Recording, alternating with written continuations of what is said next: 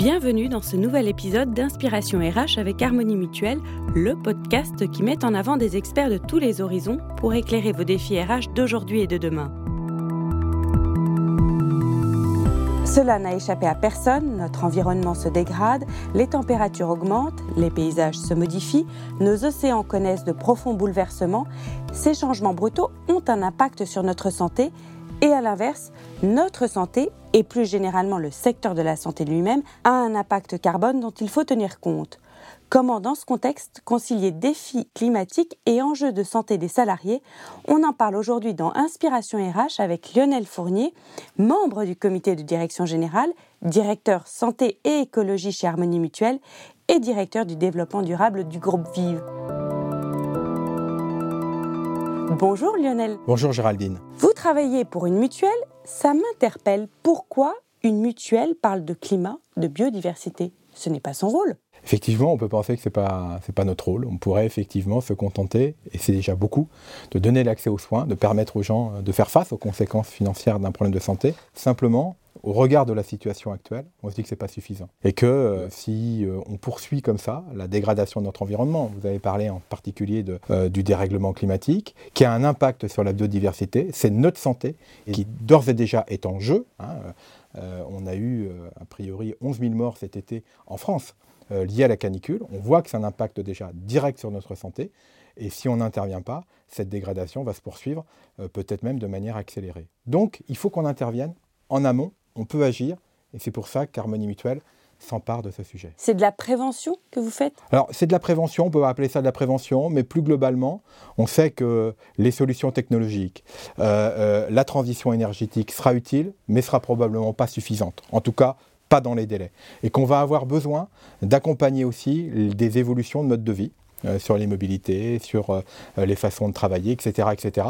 Et donc, on pense qu'en tant que mutuelle, qu'en tant qu'organisme mutualiste, on peut justement fédérer les énergies, faire connaître le sujet et agir concrètement. Comment justement une mutuelle et les entreprises peuvent agir pour limiter euh, les dérèglements climatiques et donc améliorer notre santé et la santé de leurs salariés? Bah, Écoutez, là vous posez la question euh, la plus complexe, la plus compliquée. Il n'y a pas de réponse simple, mais il y a des réponses. Il faut avancer. Donc d'abord, chaque entreprise et ça, ça sort du champ de la mutuelle, peut travailler sur ces modèles économiques. C'est-à-dire comment j'arrive à rendre le service qu'attend mon client en utilisant moins de ressources naturelles, moins d'énergie, en particulier carbonée. Ça, c'est un premier point. Donc là, là-dessus, euh, on peut aider à la réflexion, pourquoi pas, on peut avoir notre part. Il y a d'autres sujets plus immédiats et dans lesquels on peut, nous, euh, directement accompagner. Je pense par exemple au, sujet de mobilité, qui est un sujet qu'on peut évoquer maintenant. Aujourd'hui, on parle de sobriété. Aujourd'hui, on sait qu'utiliser des mobilités actives, telles que le vélo, c'est bon pour la santé, Hein, ça évite euh, de manière euh, très importante euh, les conséquences du diabète, des maladies cardiovasculaires, de certains cancers. L'ADEME nous dit même que 1 km de vélo parcouru, c'est 7 centimes de coût évité pour la collectivité.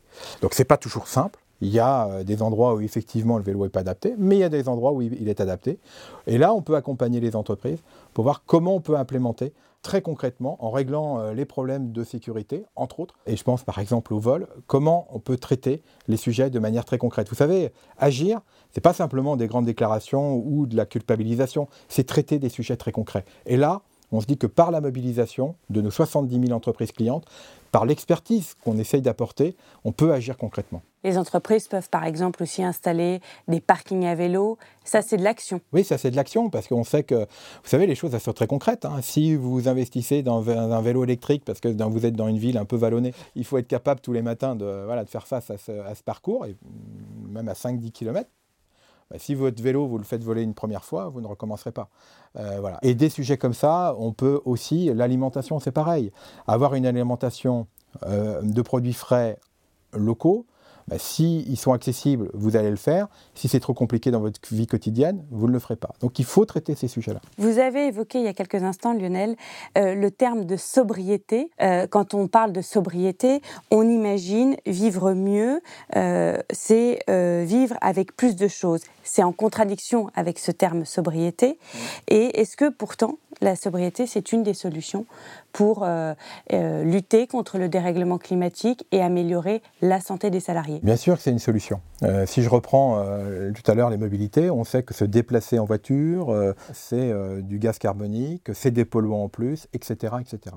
Donc de toute façon, oui, aller vers euh, moins d'utilisation des énergies carbonées, hein, euh, que ce soit le, euh, pétrole, le gaz, etc., c'est un élément essentiel pour lutter contre le dérèglement climatique. Et, et aussi l'utilisation d'un tas de ressources naturelles. De toute façon, ce qu'il faut être clair aujourd'hui, c'est qu'on voit qu'il y a une tension à la demande sur les ressources, qu'on est engagé également euh, sur, euh, une, transition énergétique qui demande aussi euh, un certain nombre de ressources. De, de toute façon, qu'on le veuille ou qu'on ne le veuille pas, les entreprises vont devoir, de manière progressive, à leur façon, à leur rythme probablement, mais vont devoir, ne serait-ce que pour avoir des économies en termes d'énergie, aller vers des modes de production, vers des modes de distribution, etc., qui soient moins consommateurs de ressources naturelles et en particulier d'énergie carbonée parce que euh, le prix ne va pas diminuer. Pour aller dans ce sens, Harmonie Mutuelle justement est allé plus loin en signant un partenariat avec l'ADEME, l'Agence de l'environnement et de la maîtrise d'énergie.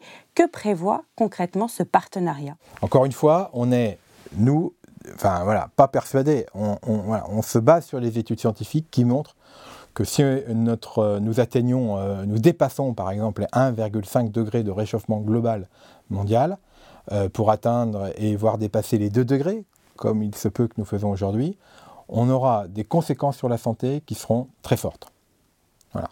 Et donc, on, se dit que tout ce qui peut être fait par les entreprises en particulier pour limiter, pour lutter contre ce dérèglement climatique, c'est une action très concrète et très précise sur notre santé future. Mais quand je parle de la santé future, notre santé de 5 à 10, enfin les 10 prochaines années. On, parle de moyen terme, mais on peut parler de court terme. Donc, on s'est dit qu'il fallait absolument qu'on favorise et qu'on donne une impulsion et qu'on incite les entreprises à agir. Par contre, euh, voilà, euh, pas agir n'importe comment. on s'est dit que l'ADEME avait la compétence reconnue auprès des entreprises pour nous dire quels étaient les programmes qu'elle avait mis en place et qui pouvaient garantir d'une action structurante, forte, coordonnée, puissante de décarbonation. Pour l'instant, on a choisi trois programmes, il y en aura peut-être d'autres. Le fonds de décarbonation de l'industrie, c'est-à-dire des industries qui décarbonent une chaîne industrielle. Le fonds chaleur, c'est-à-dire des entreprises qui sont très consommateurs de chaleur et qui passent euh, sur une production décarbonée, euh, euh, par exemple en biomasse. Et troisièmement, les entreprises qui ont fait évaluer leur stratégie climat dans le cadre de la méthode ACT et qui publient leurs notes. Je peux vous dire que, compte tenu du niveau d'exigence de cette évaluation, on se dit que les entreprises qui publient leurs notes sont vraiment dans une perspective de progrès et de progrès sérieux. Donc là, on s'est dit qu'on pouvait, vis-à-vis -vis de ces entreprises, les accompagner euh, leur accorder des avantages sur la protection sociale, ce qui permettait d'ailleurs de lier les deux sujets entre euh, la dimension écologique et la dimension sociale. C'est-à-dire que du coup, ces entreprises-là ont des avantages tarifaires et indirectement prennent soin de leurs salariés. Ont des avantages tarifaires sur la protection sociale de leurs salariés, des avantages dont elles peuvent bénéficier en, termes de, réduction du montant de cotisation, ou alors euh, aller vers des services complémentaires, par exemple en offrant un service social en entreprise pour, pour leurs salariés. Merci Lionel Fournier pour tous ces conseils. La santé des collaborateurs et les défis environnementaux sont au cœur des enjeux de protection et de valorisation du potentiel humain de votre entreprise. Un potentiel humain pour lequel Harmonie Mutuelle s'engage à vos côtés. À très bientôt pour une nouvelle inspiration RH.